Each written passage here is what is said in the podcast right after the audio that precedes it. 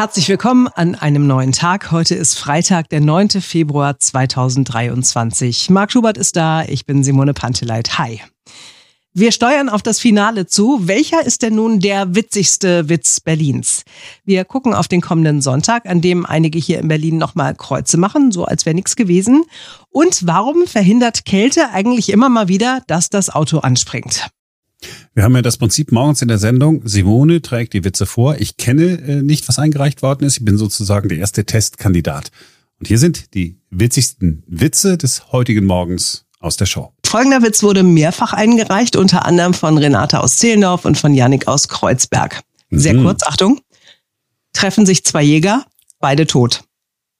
Oh, das ist der Lieblingswitz meiner Mutter. Ist das so? das ist wirklich so. Sie hat ihn mir letztens geschickt. Schöne Grüße an Mama Schubert an dieser Stelle. So, Dietmar aus Prenzlauer Berg. Gehen zwei Zahnstocher am Waldrand spazieren. Ein Igel kommt vorbei, sagt der eine Zahnstocher zum anderen. Ich wusste gar nicht, dass hier ein Bus fährt. das ist nice. Der ist ein bisschen süß. Den kannte ja. ich schon, deswegen war der Überraschungseffekt da nicht so groß. Hier kommt mein persönlicher Favorit. Ich weiß gar nicht, ob ich das dazu sagen sollte, weil die Leute dann schon vorab irgendwie eingenordet werden, aber vielleicht ja auch nicht. Also, alle Menschen haben etwas mit Thomas Anders gemeinsam. Sie heißen entweder Thomas oder Anders. wow, den mag ich auch total gern. Der ist so blöd.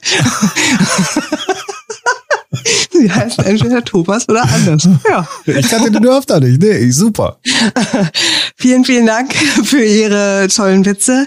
Und ja, weil auch die schönste Aktion mal endet, ist heute der letzte Tag, an dem wir hier Ihre Lieblingswitze erzählen. Am Montag werden dann alle Tagessieger nochmal vorgetragen und am Dienstag wird dann daraus der Sieger, also der witzigste Witz Berlins gekürt. Und äh, es gibt nicht weniger als Ruhm, Ehre und eine streng limitierte Berliner Rundfunk 91.4 Kaffeetasse. Ja, die Tassen sind streng limitiert und auch in geringer Stückzahl limitiert. Man hätte das Limit ja auch bei einer Milliarde Tassen festsetzen können. Ja, das stimmt natürlich, aber äh, sie sind wirklich insofern streng limitiert, dass es auch nur eine geringe Auflage gibt. Und sie sind außerdem special, weil man sie einfach nicht kaufen kann und weil sie sehr, sehr schick aussehen. Das ist unser Logo natürlich drauf und äh, Berlin ist drauf. Und ich kenne Leute, die nur daraus trinken, jeden Morgen ihren Kaffee. Schöne Grüße an Monika aus Kreuzberg. So, und natürlich haben wir uns auch befasst mit der Bundestagswahl im Mini-Format. Ja, am Sonntag ist für einige Wahltag, nicht für alle, wissen wir natürlich. Und auch von denen, die zur Wiederholungswahl gehen könnten, sagen einige, nee, ehrlich gesagt, meine Stimme kriegt einfach keiner. Unser Berlin-Reporter Christian Fuchs hat einen Nichtwähler getroffen.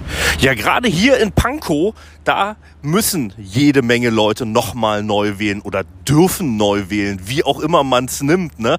85 äh, Prozent der Pankower hier sind nochmal aufgerufen, am Sonntag zur Wahl zu gehen. Uwe hat gesagt, nö, gehe ich nicht hin, habe ich äh, keine Lust. Warum denn, Uwe? Ich muss arbeiten. Erstmal keine Zeit.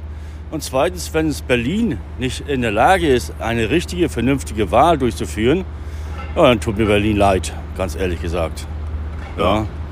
Also wenn da einige Leute unfähig sind, eine vernünftige Wahl durchzuführen, dann müssen sie es bald erstmal richtig machen. Da haben sie gesagt, und dann haben sie sich gedacht, na, da mache ich nicht mehr mit. Nee, da mache ich nicht mehr mit.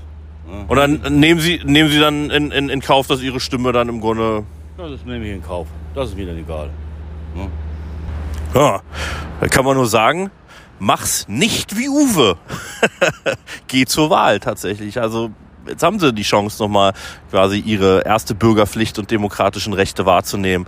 Das sollte man tatsächlich auch machen. Sagt nicht nur Berlin-Reporter Christian Fuchs, sagt auch der Landeswahlleiter.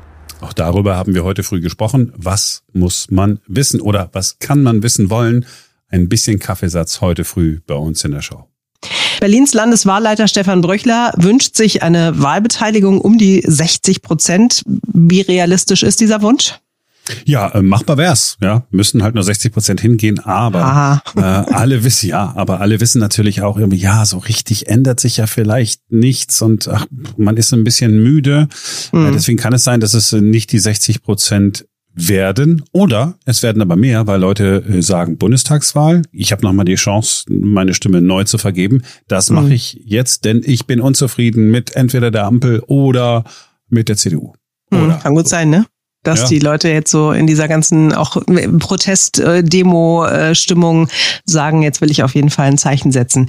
Die Frage ist ja, welche Auswirkungen hat denn die Wahlbeteiligung ganz konkret auf die Zusammensetzung im Deutschen Bundestag? Also was passiert, wenn viele wählen gehen? Was passiert, wenn weniger gehen?